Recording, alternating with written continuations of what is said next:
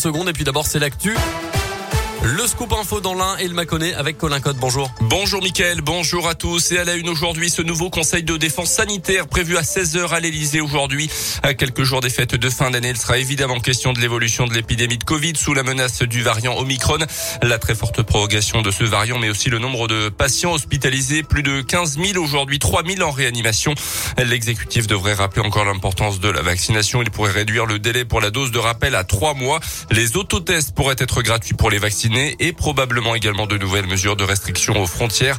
Euh, parmi ce que l'on sait déjà, des conditions plus sévères pour voyager entre la France et le Royaume-Uni à partir de demain. Il faudra avoir un motif impérieux pour relier ces deux pays avec un placement en quarantaine à l'arrivée en France.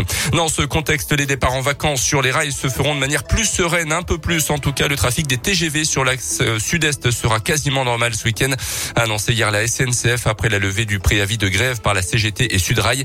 Euh, mais le trafic restera quand même très perturbé aujourd'hui avec environ un TGV sud-est sur deux annoncé sur cet axe entre Paris, Lyon, les Alpes, Marseille ou encore la Côte d'Azur. Fin de la garde à vue pour la nouvelle compagne de Cédric Jubilard. Elle est ressortie libre hier du commissariat entendu pour recel de cadavres dans l'enquête sur la disparition de Delphine Jubilard il y a un an dans le Tarn.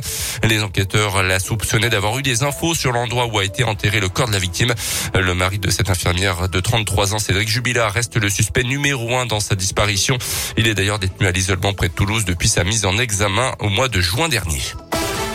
Dans l'actu également plus près de chez nous, ses proches veulent connaître la vérité quelques jours après le drame survenu sur l'autoroute A40 dans l'Inde dans de mauvaises conditions météo. Le chauffeur de poids lourd avait perdu la vie éjecté de son camion en bas d'un viaduc après un violent choc.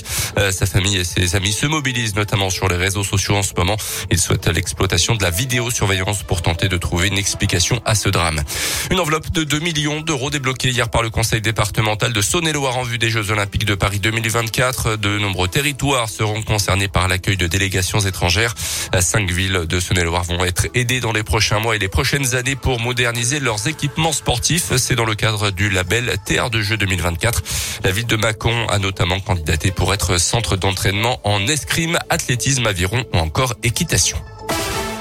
Les sports avec le rugby et l'US Bressan espèrent terminer l'année 2021 sur une bonne note.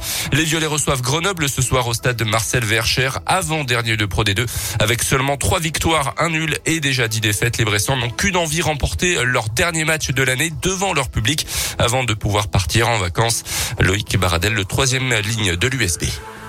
L'état d'esprit, c'est clair qu'on est revanchard des, derniers résultats qu'on a eu. On n'a qu'une envie, c'est de valider les matchs à la maison et euh, ça, commence par, Grenoble. Euh, en plus, ces derniers matchs de la phase allée, il y aura plein de constats qui seront faits euh, ensuite. Donc, à nous de, finir l'année 2021 d'une belle manière pour pouvoir partir en vacances la tête un peu plus légère et puis montrer qu'on reste dans, dans, ce combat et qu'on lâchera rien jusqu'au bout. USB Grenoble, coup d'envoi du match à 20h45 ce soir à Verchères. Et puis en foot, le tirage au sort de la Ligue des Nations, c'était hier à 18h. La Ligue des Nations qui avait été remportée par les Bleus cette année.